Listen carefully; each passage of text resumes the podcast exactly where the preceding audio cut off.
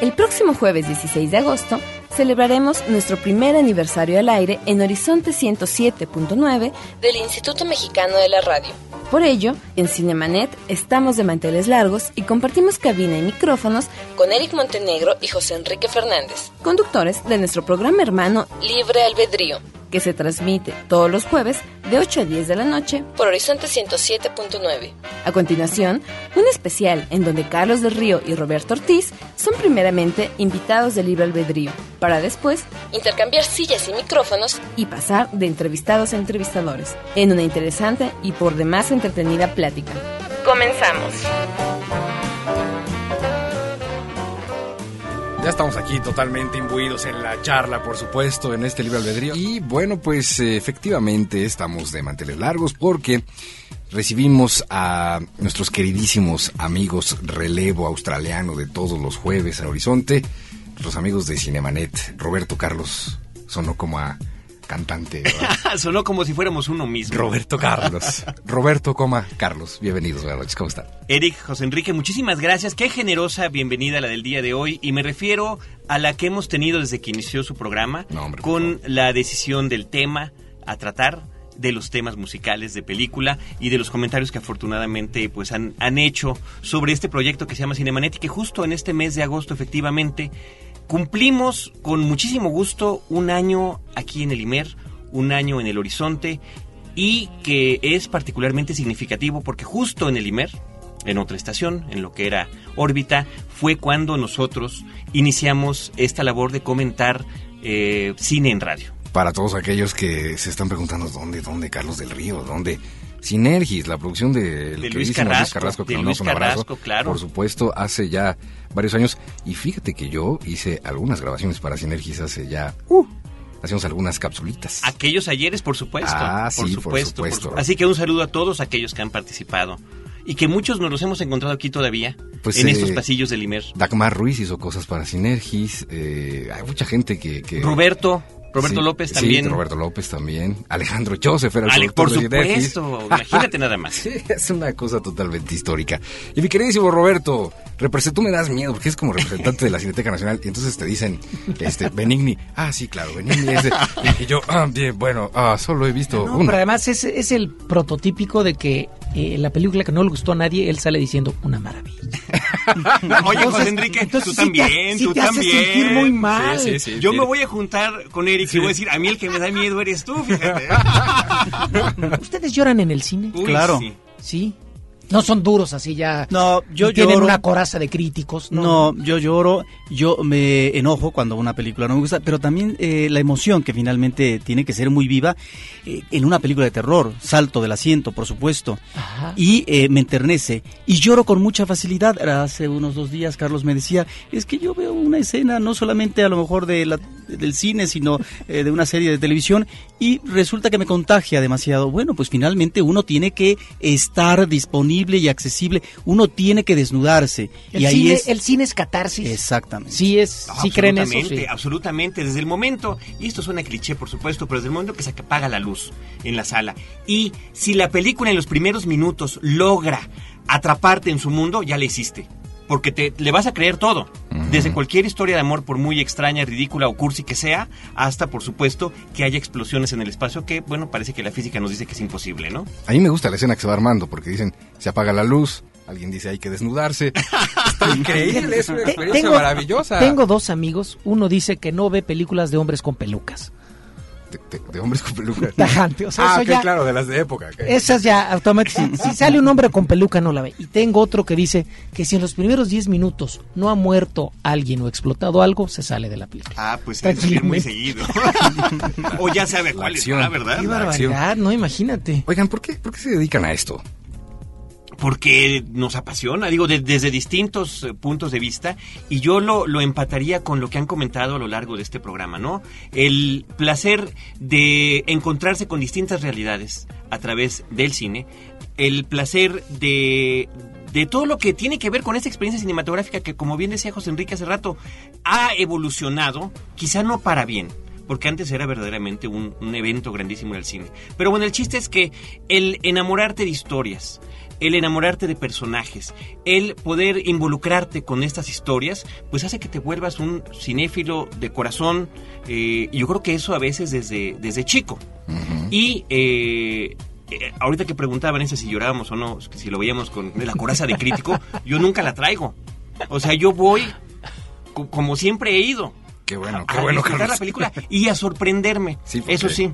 Sí, porque la verdad es que de pronto no sé, esta parte, este papel de, de, crítico, donde pronto no es como el más eh, socorrido o el más querido. No, y, De, ninguna materia, ¿no? Además. Crítico de música, crítico. Ahorita que estamos viendo Ratatouille, ¿no? Hasta el crítico culinario. Exactamente. Es temido. ¿Qué tal? Bueno, pues eh, es un año de Cinemanet. Estos eh, caballeros, bueno, pues están por supuesto de plácemes.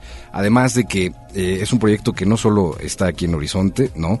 A través de la internet. También se ha estado transmitiendo desde cuándo, Carlos? Pues ya tiene año y medio, desde noviembre del año antepasado. Ok. Estamos en el proyecto, bueno, en lo que se llama el podcast, ¿no? Que es ya socorrido afortunadamente hoy en día, gracias a la tecnología. Uno tiene la oportunidad de poner nuestros contenidos como si fueran los programas de radio en la red y el público los puede descargar cuando quiera y donde quiera. Eh, con otra ventaja adicional que es que todo el historial queda allí. Hoy estamos ya por llegar en unos cuantos episodios a los 150 programas, incluidos por supuesto todos los que hemos tenido los jueves después del Libre Albedrío en Horizonte. ¡Qué bonito! Una de las eh, cosas que a mí me llama la atención de podcast es que hemos podido entrevistar a directores eh, mexicanos jóvenes, diríamos directores de la última camada, y que están haciendo cosas muy importantes eh, para la cinematografía nacional. De tal manera que creo que eso también puede quedar como un documento, como un registro, eh, para que eh, pueda uno acudir a él y saber de lo que está sucediendo en la producción nacional, sobre todo para la gente que a lo mejor no puede ver el, eh, en pantalla grande esas películas aquí en, eh, la Ciudad de México, donde tenemos que reiterar, pues se centraliza la cultura, que no lo puede ver en provincia o tampoco en el extranjero, pero que sin embargo está esa información. O por ejemplo, también programas temáticos a propósito de vertientes genéricas de directores. Próximamente tendremos, por supuesto, que invitar a alguien que conozca muy bien el tema de Ingmar Bergman o de Antonioni, dos directores que recientemente fallecieron. Sí, claro, que eso es una pérdida sensible, por supuesto, para la pantalla de plata. Hay muchas cosas que preguntarle a estos caballeros, mi querido José Enrique. Sí, Tú tienes por ahí reservadas algunas preguntitas. Por supuesto. Haciendo conexión con lo que ya hemos platicado durante todo este programa, pero ahora es momento de ir a un poco de música y me parece además que ¿Otra vez que saliste a comprar corriendo después de ver la película? Mm, no, no, no, no. Esto más bien... Cambio de estrategia. Sí, cambio de estrategia y además como de mood y de ritmo. Esta es una, una locura ya más bien como mucho más contemporánea, más tirado a lo electrónico, aunque existe la versión original. Uno de mis compositores favoritos para el cine es Danny Elfman. Me parece un genio absoluto. Aplausos, ¿eh? Aplausos. de verdad que sí. y aquí se junta Danny Elfman con, con Paul Oakenfold, ¿no? Y hacen esta maravilla, como este twist a el tema de eh, El planeta de los simios, la nueva versión, ¿no? Que me parece mucho, muy poderosa, ¿no? Sí, muy electrónica, pero poderosa. Vamos a escuchar y regresamos en este libre albedrío. No se vayan, hay mucho, pero mucho más cine de qué platicar. Volvemos.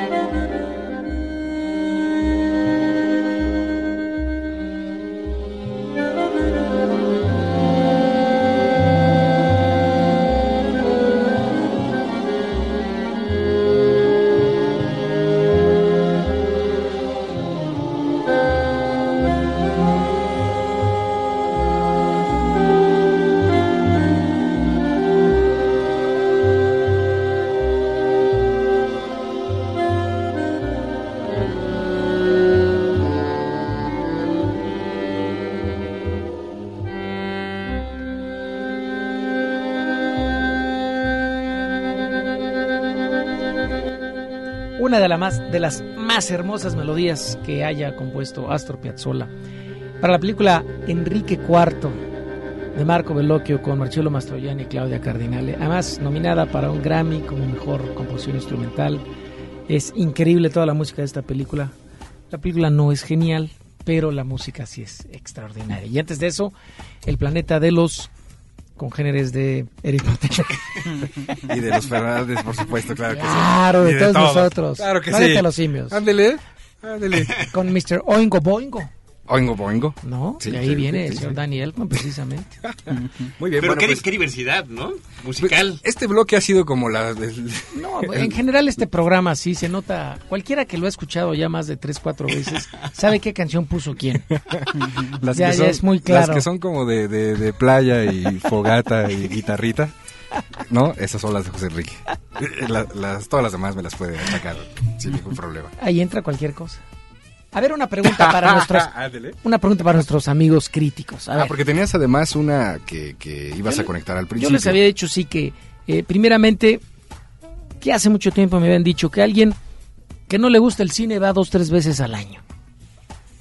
Terminan jalándolo y obligándolo a ir al cine. Increíblemente, eh, para uno que va seguido, hay gente así. ¿No? Claro. Que cuando se lo, te lo dicen, no lo puede uno creer. de- O sea, Sí, hay De gente ¿De que veras no le no gusta. te gusta?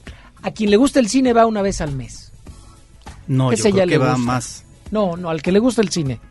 Al apasionado del cine, ese ya va una vez a la semana. Al cinéfilo, va tres veces por semana. Al crítico, ese ve por lo menos una película diaria. Sí sería bien más o menos la, proporción. ¿Ustedes dónde están? más o menos, más o menos. ¿Ustedes Ahora, qué son? Pues este, yo te digo, amante del cine sobre todo, ¿no? Antes de decir si uno lo comenta, si uno lo ¿Cuántas critica. películas ves a la semana, Yo, yo creo que una al día. En promedio, habiendo días, Ay, en, no más. en lo- pero no necesariamente en el cine.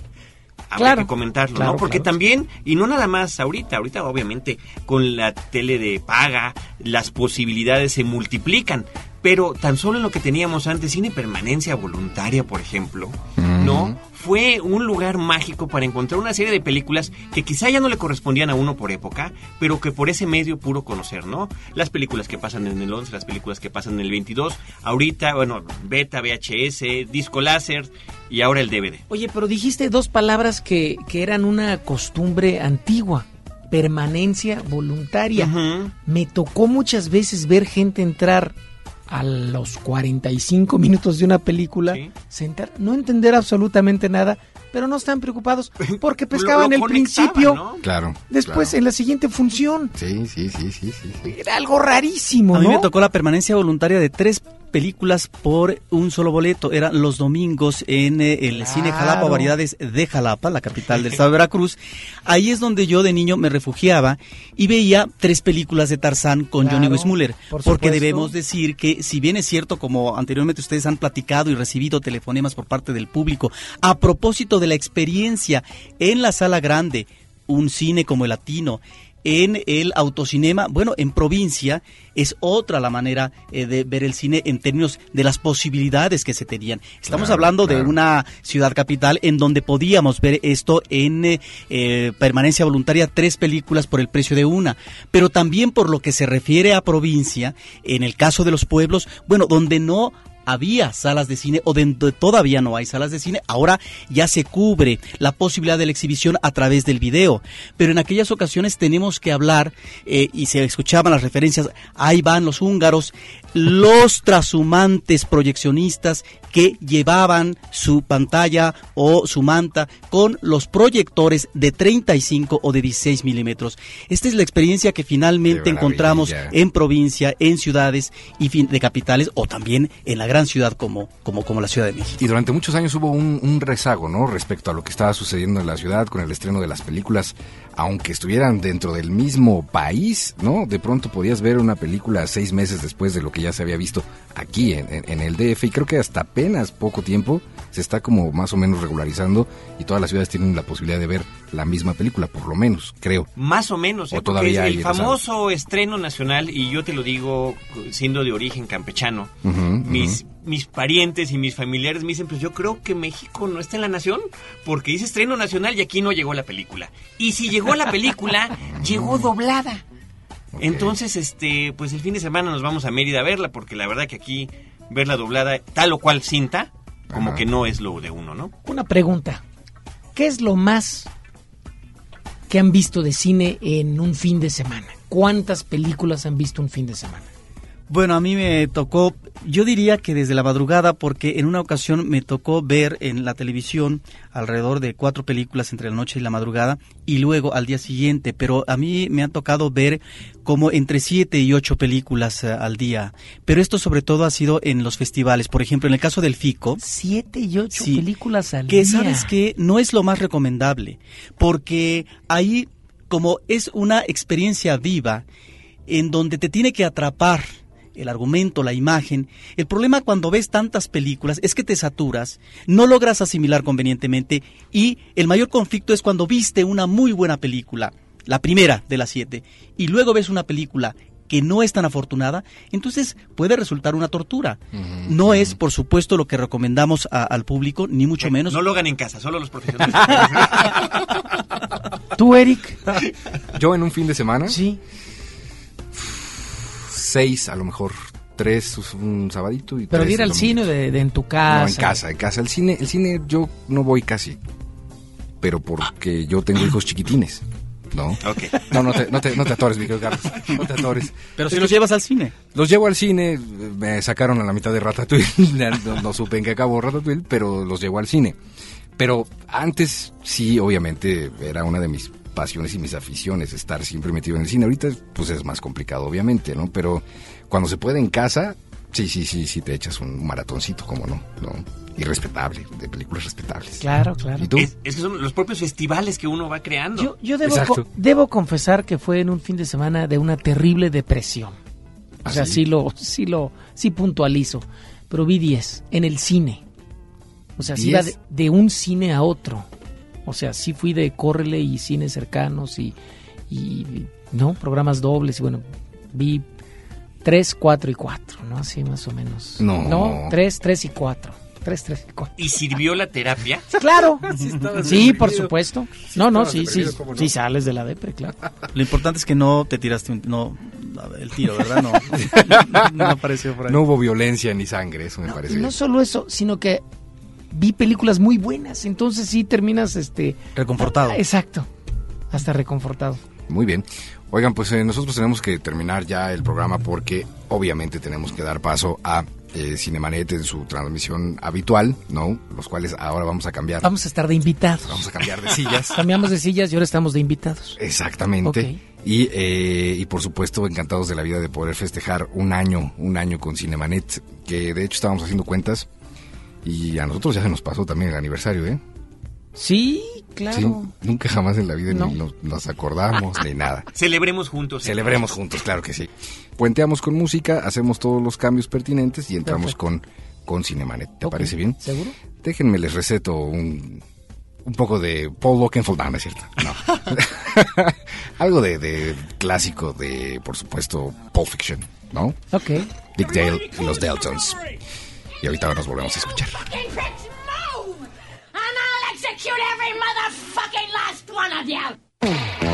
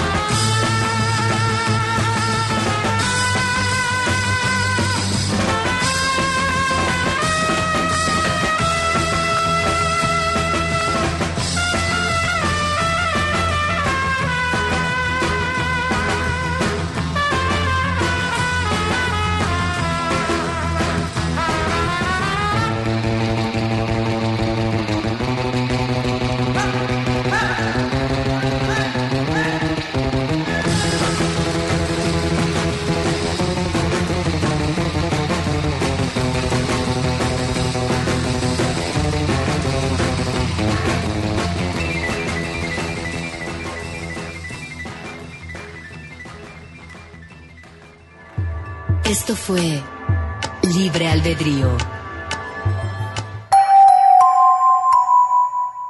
El Instituto Mexicano de la Radio y Frecuencia Cero presentan Cinemanet, donde el día de hoy estamos verdaderamente contentos porque estamos compartiendo desde hace algún rato el espacio con nuestros compañeros de Libre Albedrío. Bienvenidos. Lee cine, vive escenas. La mejor apreciación de la pantalla grande en Cinemanet. Carlos del Río y Roberto Ortiz al micrófono. Bienvenidos.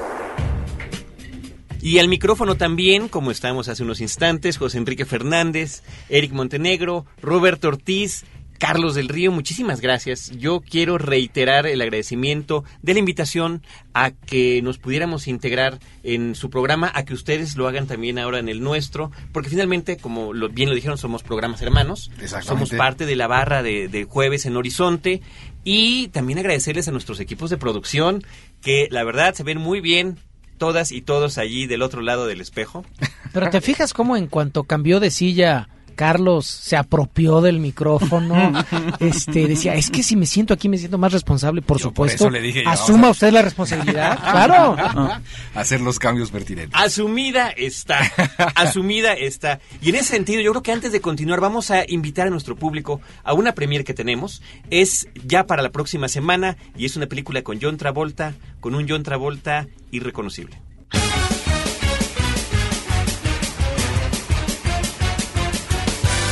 Para demostrar que el cine musical no ha muerto, esta semana te llevamos al cine para disfrutar a lo grande de la nueva cinta de John Travolta, Hairspray, el remake de una comedia musical clásica que seguramente te pondrá a bailar inmediatamente. Escribe a promociones@cinemanet.com.mx y responde una sencilla trivia para acompañarnos a la premier el próximo 7 de agosto a las 8 de la noche en Cinépolis Miramontes porque nada mejor para pasarla bien que música, baile y cine, Hairspray por cortesía de Cine Premier y Cinemanet.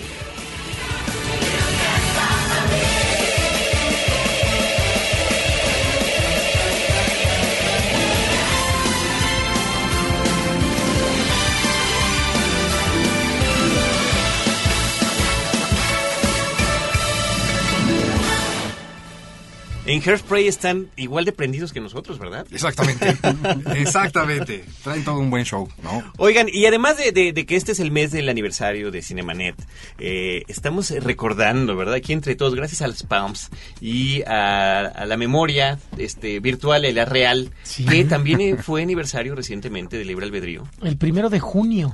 Sí, ¿qué tal? Y se nos pasó de noche. Festejo, hombre, espectacular, que ni nos acordamos qué fue lo que hicimos, ¿no? Pero estamos, estamos unidos a ustedes. Esos son los mejores festejos, ¿no? Cuando tienes esos blackouts. Exactamente. ¿No? Que después te dicen, de verdad, yo hice todas esas cosas. ¿qué fue lo que, qué fue lo que sucedió? Yo no me llamo Javier, ¿no? Como la Exactamente. No, yo sí les quería decir que muchas gracias. Uno, por aceptar haber estado hace ratito en el programa y otra por, por invitarnos. Eh, yo soy fan del programa, entonces pregúnteme lo que quieran. ¡Ay! ¡Ah! ¿Qué tal? Ándele. No, no, al lado de Roberto no. Olvídalo. Eric, Roberto y Carlos del Río hemos sido bien interrogados durante la última media hora por José Enrique, pero a él no le preguntamos nada, ¿no? Y creo que hacía, hacía unas preguntas eh, muy valiosas sobre lo que tiene que ver con el hábito del cine. Me gustaron las preguntas, ¿no? Eh, más o menos las mismas, con, dónde te sientas, llegas a tiempo, eh, qué comes, etcétera. Además, la, la, escena, le platicaba yo a, Eric que en, en Annie Hall precisamente. Claro, claro, este, En eso pensé, es, es, tremendo porque él llega, ¿no? Él está desesperado porque ella, no, ha llegado. Llega y no aparece. Este, y ella llega y le dice, no, ya no podemos entrar porque hace dos minutos que empezó. Le dice, oye, pero tú ya la viste.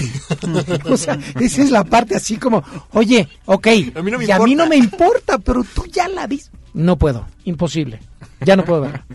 Y todos tenemos muchos hábitos, ¿no? Claro, lo que, lo que esto nos lleva a también la consideración que la experiencia del cine es un ritual finalmente. Ya sea que lo experimentes de manera personal, solitaria o a través de la compañía, con tu novia, con tu esposa, con un amigo, etcétera. ¿Ustedes tienen alguna maña así en particular? Ya ves, ya, ya nos la volteó. Él no importa sí, dónde sí, esté sentado, porque que sepa nuestro público que efectivamente... Esto es todos los jueves. Te entiendo, compañero. No, no aceptan un tercer conductor. Como decía Eric, este, eh, había que cambiar de lugar, y lo reiteraba José Enrique, porque eh, ahora nosotros somos invitados y ahora nos estamos conduciendo, ¿no? Pero aún así, de un puerto esté José Enrique, él reitera la pregunta. Es que muero de ganas por... Ustedes son profesionales de esto, nosotros somos No, no, fanáticos, nos gusta mucho, igual vemos gran cantidad de películas, pero, pero ustedes a esto se dedican, ¿sí? ¿Tienen alguna maña, algún, algún ritual, como tú dices, así?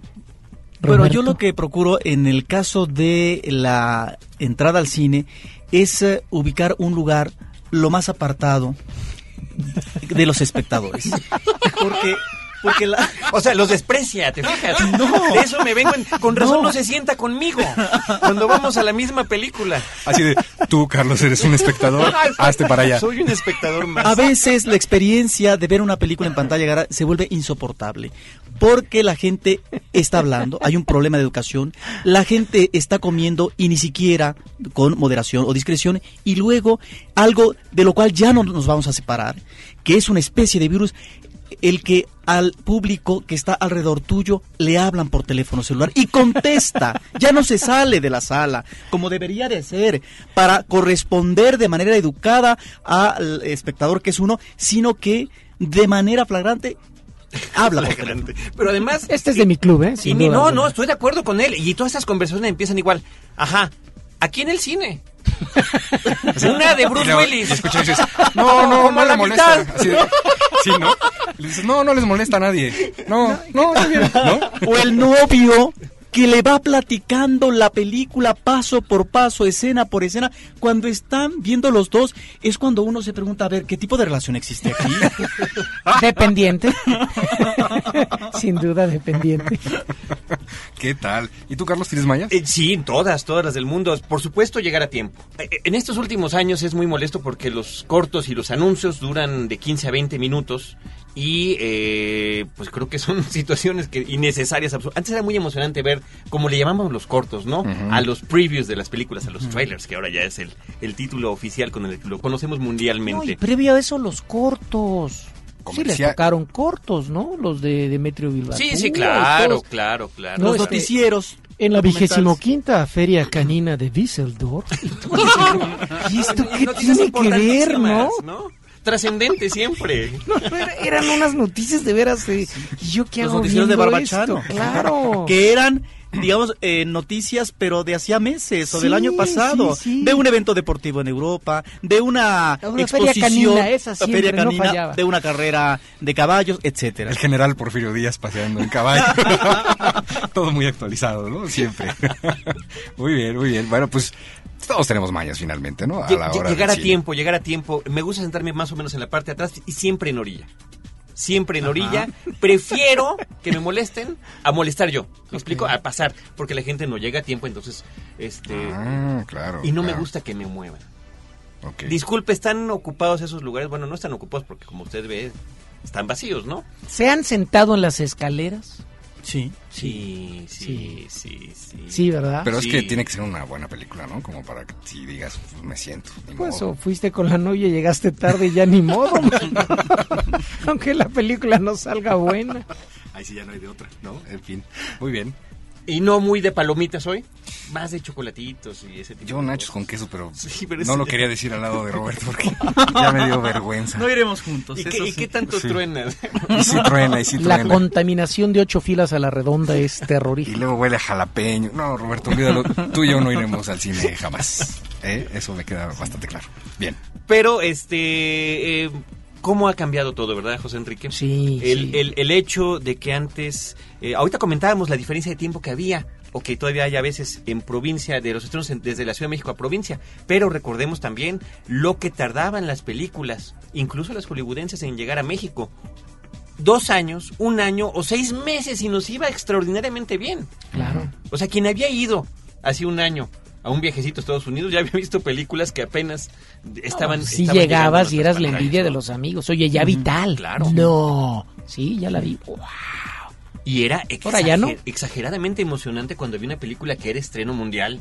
Que yo me acuerdo, Indiana Jones y el Templo de la Perdición fue una de esas cintas heroicas que la vimos lo mismo quienes estaban en Nueva York o quienes estábamos en el Dorado 70 aquí en la Ciudad de México, ¿no? Simultánea, absolutamente. Simultáneamente. O por ejemplo, eh, quienes vivíamos en provincia, teníamos que venir a ver una película de impacto, una película de terror, como El Exorcista. Porque quién sabe cuándo llegaba a provincia. Y teníamos que verlo en ese momento en que existía una atmósfera. Yo recuerdo los periódicos a propósito de los desmayos, de la gente que veía la película y que salía horrorizada. Entonces uno quería, eh, de alguna manera, tener también esa tajada para saber qué cosa era esa experiencia que solamente los capitalinos eh, vivían. Y bueno, nos veníamos, ¿verdad? Como los húngaros, ¿no? Eh, eh, con todo y, y el perro para ver la película aquí en la Ciudad de México. ¿Qué tal? Pues hay un chorro de cosas que de pronto no, pues no son tan, tan sabidas, pero que finalmente son parte de lo que ha sido la industria fílmica durante todo este tiempo y sobre todo aquí, aquí en México, ¿no? No te quedes fuera de foco. Cinemanet regresa en un instante. Ahora, diseñar y hospedar su página web será cosa de niños. En tan solo cinco pasos, hágalo usted mismo sin ser un experto en Internet. Ingrese a suempresa.com y active ahora mismo su plan. Suempresa.com, líder de web hosting en México.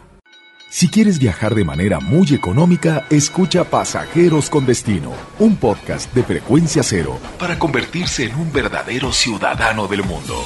www.frecuenciacero.com.mx Apaga la luz y escucha.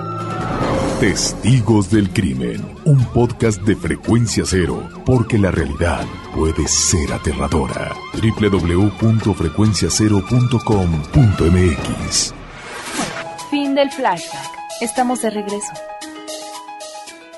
Tenemos eh, que comentar ciertas cosas de lo que ha sucedido esta semana en el cine, en, bueno, en los, en los terrenos del cine, noticias del cine. Dos figuras prominentes, dos directores internacionales de gran talla se nos fueron en cuestión de días. Eran infalibles en las muestras de cine.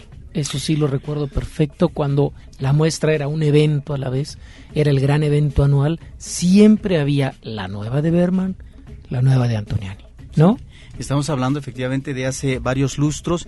Efectivamente, murieron hace unos días Ingmar Bergman, un eh, director que vivió 89 años, un cineasta sueco, y por otro lado Michelangelo Antonioni, que nació en Ferrara en 1912, muere también este año y tenía 94, 95 años.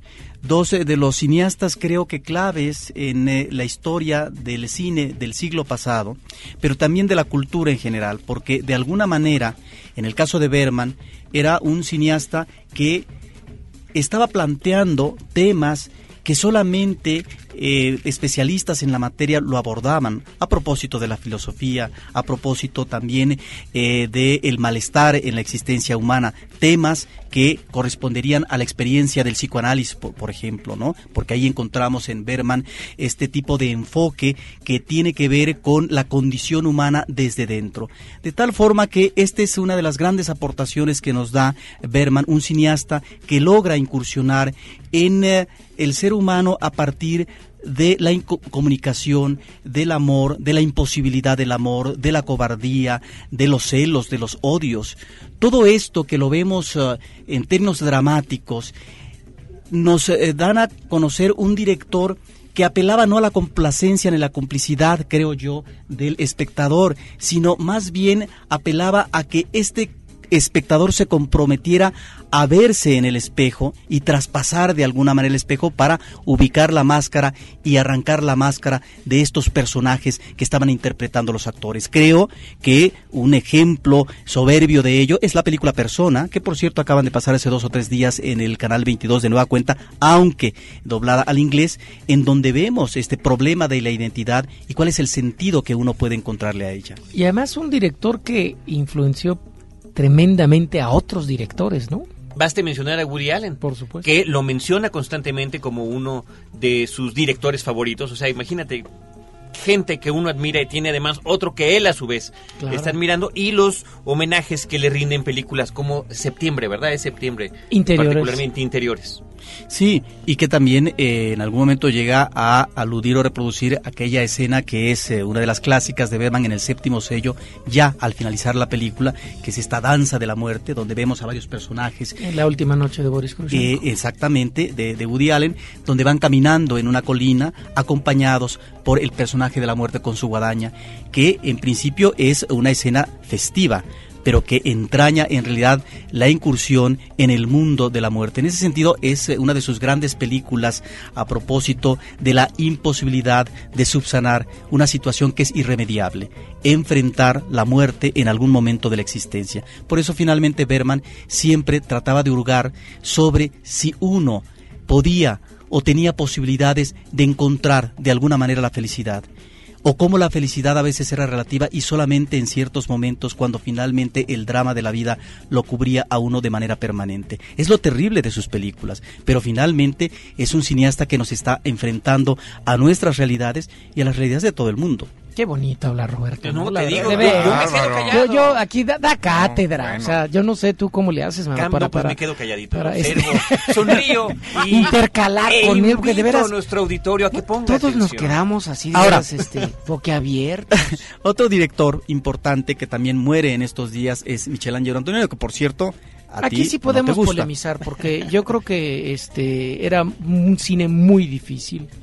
Eh, sin que el de Berman fuera sencillo, el de Antonioni me parecía complicadísimo. Y con excepción de Blow Up, que sí me parece una película muy bien lograda, las demás de veras eran, te, te exigían mucho como espectador, una predisposición, un estado de ánimo, una apertura, paciencia, de veras, creo que exigía demasiado y yo no nunca se lo di. Ahora, es un cineasta No, bueno, bueno, bueno. Pero bueno, oye, techado ni- de humildad. Ni, siquiera, ni siquiera, ni siquiera en la semana en la que falleció Antonioni. Te va a venir a jalar No, los pies, no, José no. Enrique Fernández. Objetividad ante todo, ¿no? Sí, ni modo. Ahora, este fue un, un cineasta que también va a ser importante eh, si lo ubicamos en su contexto, los años 60, 70, pero sobre todo los 60, cuando hace sus obras fundamentales.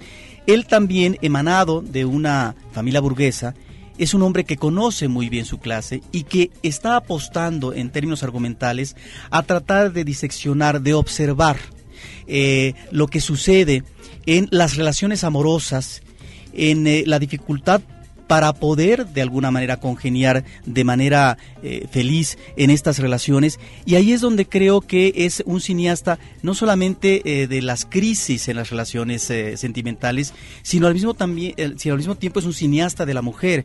Es un cineasta en donde encontramos no heroínas, pero sí a personajes femeninos, en donde tienen de alguna manera mayor sensibilidad, inteligencia, apuesta que podrían ser los masculinos. Y ahí encontramos, creo, algunas de las grandes actuaciones para la historia del cine, ¿no? Con eh, eh, actrices como Jean Moreau, Mónica Vitti, etcétera, ¿no? Creo que eh, películas como La Noche, con una soberbia Jean Moreau y Marcello Mastroianni, nos están remitiendo también a la crisis eh, de la intelectualidad italiana, porque de alguna manera Antonioni se emparenta con eh, Pavese como escritor. Él decía, la única diferencia entre él y yo es que él se suicidó y yo no me voy a suicidar. Mira, eh, vivió más de 90 años, en donde está planteando esta crisis de cierto sector de la cultura italiana, en donde pareciera que no hay salida posible. Es un cineasta que también se instala, maneja un estilo, de ahí estos, este manejo de los tiempos muertos que ya habían sido estilados eh, con anterioridad por Robert Bresson y que nos maneja eh, de manera muy relevante el paisaje. Para, para Antonioni es importante el marco escenográfico, sobre todo el marco urbano, las calles, las casonas, etcétera, y al mismo tiempo este paisaje nos está revelando, descubriendo el estado anímico de los personajes, que no necesariamente tienen que hablar, a partir obviamente de sus gestos, a partir de sus silencios, están ubicando una situación de hastío, de insatisfacción humana interior. Creo que en ese sentido es un cineasta muy interesante. Y yo creo que también influenció a muchos directores, digo, Angelopoulos se me viene a la memoria como alguien que utiliza también esos ah, al mismo de Oliveira, este creo que son así gente que utiliza esos espacios y esos Jim Jarmusch. muertos, ¿no? Claro. El más extraño que el paraíso podría ser. Así que esta semana Bergman y Antonioni, con un par de días de diferencia, desaparecieron y le agradecemos a Roberto Ortiz y a José Enrique Fernández no, no, también bueno. los comentarios, porque eh, justamente en, en ciertos aniversarios o en noticias como esta, vale la pena hacer la reflexión de las trayectorias de estos personajes y por qué han sido importantes e influyentes en el mundo de la cinematografía. Llegó a ser este inclusive como que un director rockero. Este Antonioni con, con primero con Blow Up, ¿no? Que está este basado en un cuento de Julio Cortázar y ahí aparecen los Yardbirds, pero luego en Sabrisky Point, o sea, como que le gustó y dijo, "Ahora vamos a intentarlo" y invita a Pink Floyd a que haga eh, eh, la música de la película y pues no, no resultó. ¿No? Terminó también invitando a, a Jim Morrison, los Doors, tampoco resultó. A Jerry García de Grateful Dead y, y no, no, de plano el resultado es muy disparejo, ¿no? Y después de eso dijo, no, ya basta con el rock y volvió a, a musicalizar de manera tradicional. No, lo cual simplemente evidencia que no necesariamente la suma de las genialidades es lo que lo que hace una obra de arte, en este caso una cinematográfica, ¿no? Claro. A pesar de que está haciendo que colaboren y participen con él ser ciertas personas que tienen una trayectoria y que tienen de por sí su lugar en la historia, ¿no? Sí, sí. Eric Montenegro, Yo estoy- te toca, no, te toca Estoy decir pasmado, algo, estoy te toca pasmado. decir algo, por favor. Pues de lo que dijo Roberto, yo retomo eh, y las influencias que decían eh, de Jim Jarmusch. Yo vi, yo vi Broken Flowers y me encantó. Ok, ok. Ya, eso es todo. No, a ver, a ver, ¿cuáles son tus influencias? Vamos a regresar a, que no. la plática del libre albedrío, que No, estaba fíjate muy que no. gusto, ¿eh? No, influencia. Fíjate que yo, yo soy una persona que creo eh, gusta de disfrutar el cine por el cine. Pe- Pero ciertas películas que tú dijiste de chavito o de adolescente, que te hayan marcado, que hayas dicho, esta película... Me las híjole". llevo a una isla desierta. Mm. Bueno, siempre y cuando sea como los que tienes televisión, Exacto, video, exacto, exacto. Y que te van apareciendo por ahí este, algunas cosas. Híjole, no, pues es una pregunta muy, muy complicada, pero no sé, no sé, no sé. Te la pongo fácil. ¿Cuál es la película que más veces has visto? Qué bonita manera de preguntar lo mismo. Sí, ¿verdad? Bien. Sí, pues yo te puedo responder lo mismo. Es una pregunta tan difícil que ahora no. No, a ver, ¿qué no, se siente que te pregunten? no, no, es, es horrible. es horrible, es horrible. Yo de niño creo que vi como ocho veces El Gran Escape con Steve McQueen. Ay, qué padre. Esa creo que la vi una y otra y otra. Una y película que sigue siendo referente hasta la época actual. Y luego creo que las dos películas que más he repetido ya en, en- en época adulta son Muerte en Venecia, de Visconti, y Manhattan, de Woody Allen. Wow. Vamos. ¿Ustedes? Pues bueno, a lo mejor me voy a eh, escuchar muy, muy, muy clásico, ¿verdad?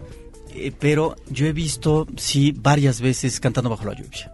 Me gusta el musical y esa película la disfruto cada vez que la veo. Oye, si, si estamos en, en esa apertura, pues sí es Star Wars, definitivamente, ¿no? O sea, digo, es que esas películas que viste de niño Ajá. que te impactaron, no podías Claro. creer lo que estaba pasando. Y aquí la productora me está diciendo que yo gire, cambie, rola. que cambiaste de, de Sí, gustos no, abruptamente. Que nos ¿Te ves- despi- creo que ya es- lo que es ya la es hora de despedirnos, más bien. Ah, ya es hora de despedirnos, ya nos vamos. Ah, no ¿no? nos vamos. ah, vamos a escuchar un resumen. Perdón, es que disculpen ustedes. Somos muchos en la cabina y estamos muy contentos de celebración. Vamos a escuchar a continuación un fragmento, eh, unas selecciones del último podcast que tuvimos hablando, Roberto lo mencionaba hace ratito, estos especiales que hacemos, acerca de las películas de ciencia ficción, curiosamente.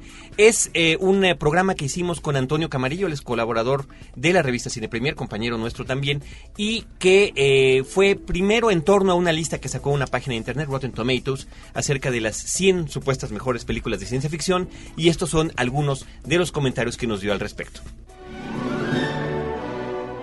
Hablábamos del eje espacial como el motivo quizás por excelencia del género, de esta sed de aventura y de esta sed de descubrimiento que, dirán los románticos, caracteriza a nuestra especie y que es definitivamente una de las bases del género de la ciencia ficción. Hablábamos también de las distopías, de estos futuros terribles, imprevisibles. Tenemos la figura del robot, el humanoide por excelencia, una metáfora perfecta de lo que podía ser el ser humano, en qué punto entre lo orgánico y la máquina se definía, se encontraba esa cualidad inasible que es la humanidad, ¿no? Y, todas las paradojas que ello engendraba, como máquinas más humanas que sus creadores, sería el caso de un Terminator, definitivamente Blade Runner, ¿no? Donde también pareciera que los seres humanos artificiales son mucho más humanos que los humanos de a de veras. Está el cine extraterrestre. Creo yo uno de los grandes hallazgos de Spielberg es haber logrado posicionar al extraterrestre ya no como una figura amenazadora, sino como un amigo de otro planeta que podría venir a beneficiar al ser humano y no a comérselo, ¿no? Y horrores pues más modernos, por llamarlo de alguna manera, de ese espacio ya no exterior, sino interior, donde los temores de la manipulación genética o de ser vuelto algo menos que humano se encierra nada menos que en el interior de nuestras propias células y lo que nos conforma como seres humanos. Estaría la mosca definitivamente. En toda la obra de Cronenberg es fundamental este manejo de la ciencia y la tecnología como herramientas que manipulan y que cambian al ser humano, no únicamente en lo físico, sino también en lo espiritual y en el todo como especie. Cronenberg, en efecto, ha entregado su mejor obra cuando finalmente se ha separado de los géneros y las categorías. ¿no? Ujú. Películas inclasificables como El almuerzo desnudo, Spider, como Crash, que es una cinta Ujú. completamente inclasificable. Algunas de las rarezas. Tenemos una cinta como A Boy and His Dog, curiosa película sobre este futuro apocalíptico en el que los hombres ya no pueden engendrar y este joven el título y su perro que es un perro telepático que se comunica mentalmente con él pues tienen una serie de extrañas aventuras. Alphaville puesto 73 de 1965 cinta de Jean-Luc Godard que de alguna manera es un referente y es un antecedente a Blade Runner. Esta hibridación del cine de la ciencia ficción con el cine negro con el género del film noir Pi, El orden del caos. El antítesis en muchos sentidos de que la gente conceptualiza como cine de ciencia ficción,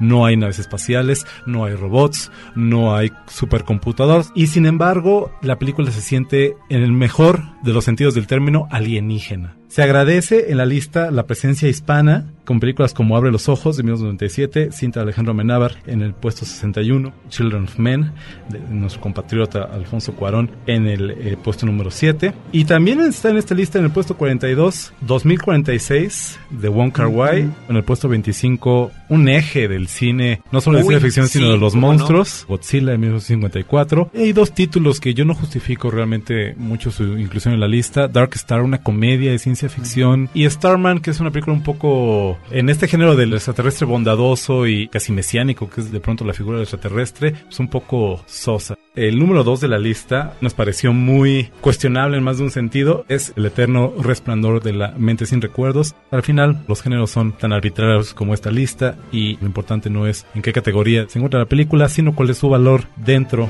de la historia de la cinematografía y para ustedes personalmente, ¿no? Porque nada mejor que el cine, Cinemanet en podcast. Pues ahí lo tienen, esa es una probadita de lo que sucedió en nuestra última versión de podcast. Si quieren escuchar el programa completo, lo pueden encontrar en www.cinemanet.com.mx de frecuencia cero, también en frecuenciacero.com.mx, por supuesto. Además de que es, Roberto, la segunda parte de este especial que hicimos sobre el tema de la ciencia ficción. Cinemanet regresa en un instante. Atrévete a echar una mirada al acontecer internacional en Más allá de las fronteras, el podcast más internacional de Frecuencia Cero. www.frecuenciacero.com.mx ¿Todavía no te animas a anunciarte en Internet? Nosotros tenemos un espacio reservado para ti. Llámanos al 2455-5096 o escríbenos a ventas arroba frecuenciacero.com.mx. No lo pienses más. Sé parte de la revolución publicitaria en Frecuencia Cero. Digital Entertainment Network. En la historia. Acompaña a Roberto Jiménez a recorrer México en la historia. Porque La Máquina del Tiempo es un podcast de Frecuencia Cero. www.frecuenciacero.com.mx Historias múltiples en tiempos cortos. Cinemanet. Regresamos. Pues bien, estamos con Eric Montenegro y con José Enrique Fernández. Eric estaba confesándose, ya le dimos unos instantes más para que reconsidere. Pues es que tú abriste brecha, yo me daba penita porque Roberto me va a dar zapes, pero... No, pero que no, tiene nada de... Yo No, soy- yo sí soy, Yo, yo ya soy- estoy curado de espanto. hasta en me ese sé los diálogos. Eso, es que ese es el asunto. Cuando te llegas a saber los diálogos de las películas, es que de verdad... ¿No? Como dice, The force is between you, me, the rock, the tree. The tree. ¿Eh, eh, eh? Exacto, Yoda explicando en el Imperio contraataca a Luke Skywalker, ¿no? Que esta energía eh, que los rodeaba, eh, esta suerte de religión y filosofía, era lo que tenía que aprender. Exactamente. Después nos enteramos tristemente en estas eh, precuelas, precuelas. eh, utilizando además un, un barbarismo, porque la palabra todavía no existe en el idioma español, ¿no? Le adaptamos un poquito al inglés. Eh, nos dicen que no, que venía en la sangre, ¿no? Que tener la fuerza era algo que viene en la sangre. y que- Se pierde el encanto. absolutamente, ¿no? Pero bien decía Sí. Roberto que es algo absolutamente generacional y estoy totalmente No, cierto, pero, pero hay como tal, hay que admitirlo, hay que refrendarlo, y son esas películas que te van marcando, pero, pero van, van varias que, que conforme avanza el tiempo, disfruta uno, quizás no le toca a uno el padrino, pero es una película que cuando la conoces, pues te enamoras absolutamente de ella, de la Sí, 1 claro. y de la 2. Y son esas cintas, afortunadamente, muy socorridas en la televisión, y no importa dónde la pesques. ¿O no estás de acuerdo, José Enrique? Siempre Te- tiene te, un la- te- quedas. Yo creo que una gran película este, desafía cualquier formato, ¿no? Aunque Es una de- siempre será mejor verla en pantalla grande. Pero es una de las películas que ves una y otra vez también. Hablando, hablando de esa permanencia voluntaria que platicábamos hace ratito, ¿no? Cuando esos cines de hace ya un par de décadas. Bueno, hay, hay cosas que yo no comprendo. Créanme, me tocó trabajar en un cine durante año y medio y la gente llegaba, ¿no? Veía en la cartelera, había dos películas y se acercaban a la taquilla. ¿De qué se trata? ¿Cuál, cuál me recomienda? ¿No? ¿Cuál está mejor, la de la 1 o la de la 2? Pues la 1. Y, y van y se meten a la 1. O sea, de veras, gente que tiene ganas de ir al cine y no sabe qué. y al llegar, bueno, pues ¿cuál, te, cuál se te antoja Sí, más? Que, que tiene que ver con eso que platicabas hace rato, de estas mañas o, o hábitos para ir al cine. Un, un parte del hábito es, por supuesto, tú antes de ir sabes precisamente qué película vas a ver y por qué la vas a ver y en qué horario la vas a ver y qué día de la semana la vas a ver. Y lo peor de todo es que sabes de qué se trata y cuál es el final. No, eso sí, yo espero no. A veces, A mí me gusta ser pero a veces, por una cuestión de información, te enteras. O de a tiro por viaje el este. Oye, ¿qué pasó? ¿No quieres ir al cine? Sí, pero no llegamos. ¿Cómo que no llegaron? No, ya había empezado. Pues que no sabías a qué hora era. No. Sí, es Ahora, me insólito. está comentando José Enrique de cuando había dos, dos películas en, en- no, dos cines. Sí. Ahorita que llegas al multiplex, Sí. ¿no? Bueno, ahí sí ves una. No, pero, pero, A fuerzas. pero sí, claro, pero están todas, ¿no? Pero déjame decirte que desgraciadamente puedes ir a un a un multiplex de, de 12 salas y hay cuatro películas solamente. Sí, ¿no? En sí. cuatro Claro, salas claro, cada claro, una. claro, claro. Sí, el hombre araña en inglés dos y dos en doblada al español. Sí. Nos llamó el cónsul, nos llamó el cónsul para felicitar al programa por el aniversario, muchísimas gracias. Y dice que como homenaje pondrá en su programa en la valija diplomática música de cine. Muy bien. Y dice que también felicita a los invitadazos que tenemos el Ah, día de ¿Qué hoy. tal? ¿Qué tal? Muchas gracias. mi querido Pues muchísimas gracias, cónsul. Estamos ya por, por pasarle, como cada jueves también, la estafeta en esta barra de horizonte de jueves, que eh, la verdad estamos verdaderamente honrados de, de pertenecer. Ah, ah, Yo quiero preguntarte algo, Carlos, antes de que se nos acabe el tiempo. Tú has roto una barrera que me parece que es así como... Es difícil y delicadísima de, de- de romper, que es... Te ha tocado estar con los protagonistas de las películas, ¿no? Que finalmente Sí. para el público en general siempre es así como la vitrina intocable, sin alcance. No, nunca, te puedes morir, no los ves nunca en persona, claro, claro, ¿no? además platicado con ellos, ¿no? ¿Cuál es el que más te ha dejado? Eh, Es absolutamente emocionante. Bueno, eh, de entrada siento que ha sido una recompensa que de la cual estoy muy agradecido y ju- que justamente creo que ha venido como consecuencia de esta propia cinefilia, de poder participar en Sinergis, en Cinemanet, las colaboraciones con la revista Cine Premier y eh, el hecho de conocer estas personalidades. Digo, mi primer, eh, estos viajes de entrevista para ver una película antes de su estreno y hacer el reportaje se llaman junkets, ¿no? Los press junkets de, de cine. Eh, como fan de James Bond, que hace rato lo mencionabas, que tú decías que sí podías llegar tarde a una de esas películas. Yo digo que no, porque Claro que no. tienen los mejores inicios.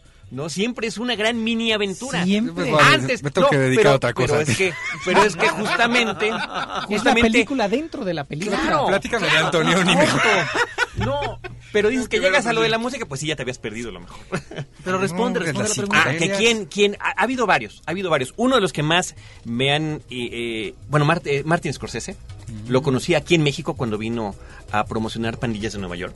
Sí. Eh, hasta foto tengo con él. Me firmó, eh, porque además soy fan, ¿eh? O sea, no creas que yo... "Oiga, usted Una foto lo-". con sus cejas. Exacto. No, sale Carlos y unas y me cejas. firmó mi DVD de Taxi Driver.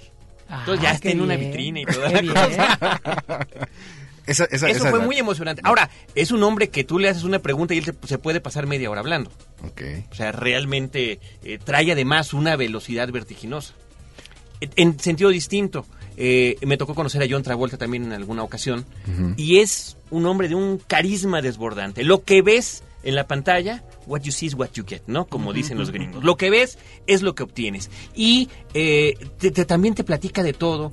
Y, y nos tocó en esa ocasión a los reporteros que estábamos con él que hasta nos cantara un pedacito de vaselina. Porque alguien le preguntó, de esas preguntas que uno siente impertinentes de algunos, Sí, de algunos sí, periodistas, ¿y cómo está tu familia? ¿Cómo va tu hija? Y ese tipo de cosas, ¿no? Entonces, bueno, pero afortunadamente hubo una respuesta interesante que era que a la niña le, le cantaba vaselina. Y, papá, por favor, dime la frase, dime la frase.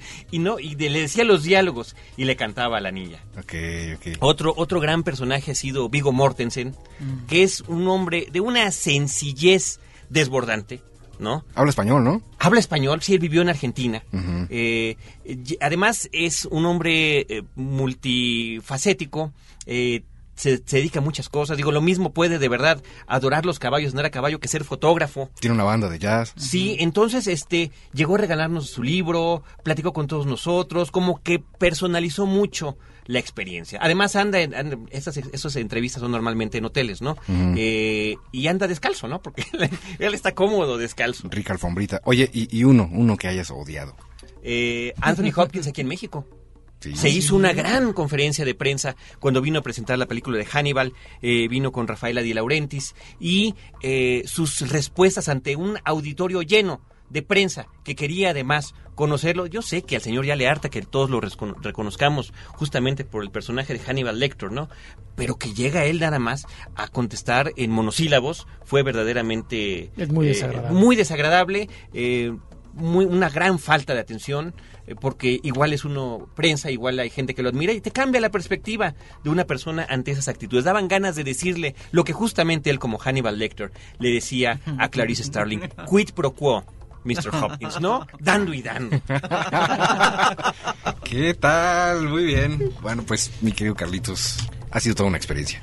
Dicen eh, de que ya nos tenemos que despedir. Ha sido una, un gran placer, de verdad, de Al verdad. contrario, el estar muchas con gracias. ustedes. Qué bueno Nuestro agradecimiento también a Nacho Acosta, nuestro gerente de la estación, que está al pendiente de, de lo que sucede con Cinemanet, de lo que sucede en este, en este mes, que es del aniversario, a pesar de que ya está fuera de sus horarios, ¿no?